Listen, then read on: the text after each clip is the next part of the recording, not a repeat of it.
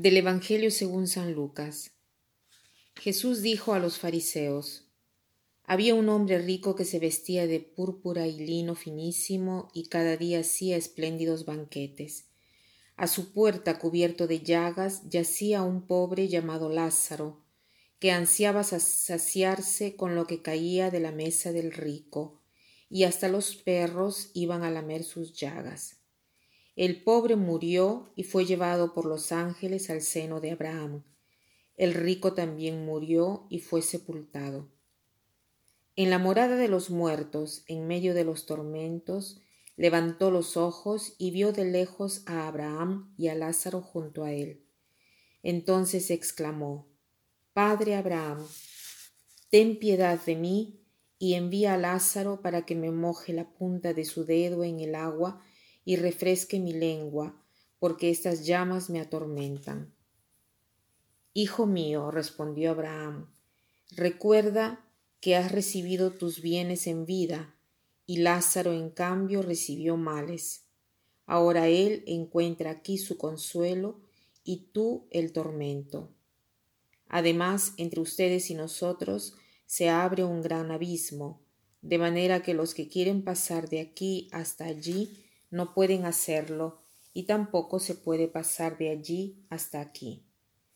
El rico contestó, Te ruego entonces, Padre, que envíes a Lázaro a la casa de mi Padre, porque tengo cinco hermanos, que él los prevenga, no sea que ellos también caigan en este lugar de tormento.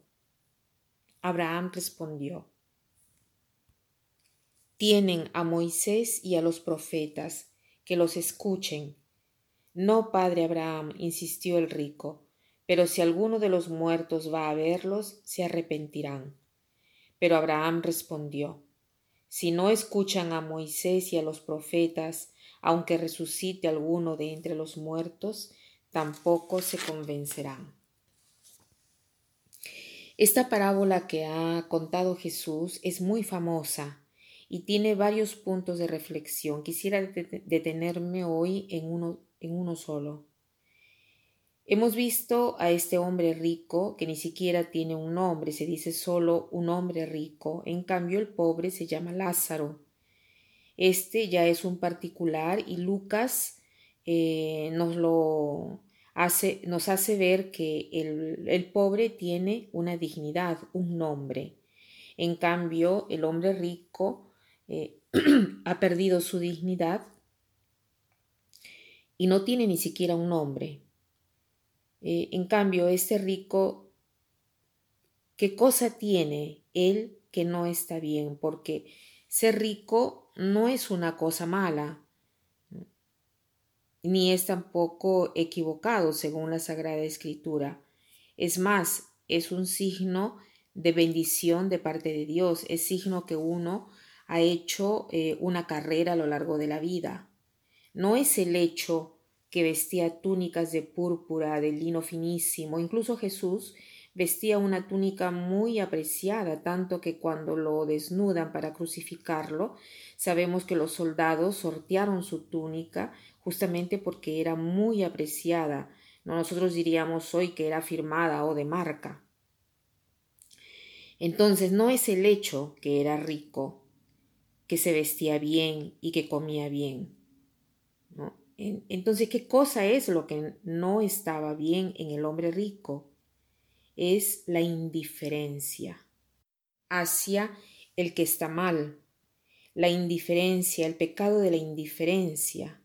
¿Qué cosa significa la indiferencia? La indiferencia es sentir que el otro no me pertenece, que no tiene nada que ver conmigo, que no me interesa, que no me importa. O sea, continuamos a vivir como si el otro no existiese, como si el mar en el mundo no existiese, como si todos estuvieran bien. O sea, esto sería fingir, cerrar los ojos en las ocasiones de desesperación. La indiferencia es el pecado que hace tanto mal, hace mal al corazón de Dios, al corazón del hombre y hace mal a quien lo comete porque nos vuelve insensibles, nos vuelve áridos, nos hace en definitiva infelices. Entonces el hombre rico fue infeliz en la tierra y continuó haciéndolo en el más allá, porque cuando muere no puede ser premiado por su indiferencia.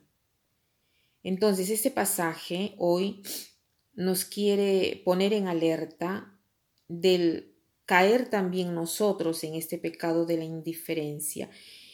¿Y cuándo es que caemos en este pecado de indiferencia?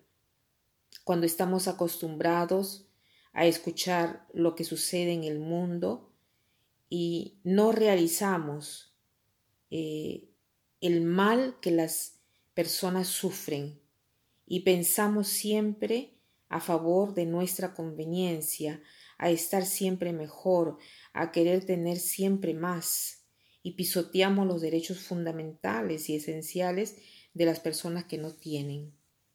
Entonces, ¿cuál es el remedio? El remedio es entrar en nosotros mismos, reflexionar, dejar de lado la superficialidad, porque esta es superficialidad cuando cerramos los ojos al sufrimiento de los hermanos y nos hacemos los sordos, o nos hacemos los de la vista gorda, como se dice.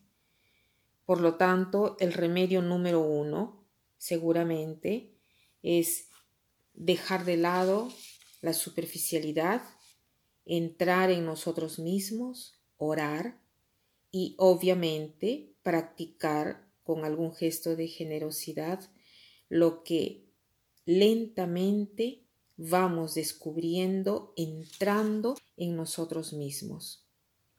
Y para terminar, quiero citar esta frase de Einstein que dice así, el mundo no está amenazado por las personas que le hacen mal, sino de aquellas que lo toleran. El mundo no está amenazado por las personas que le hacen mal, sino de aquellas que lo toleran. Que pasen un buen día.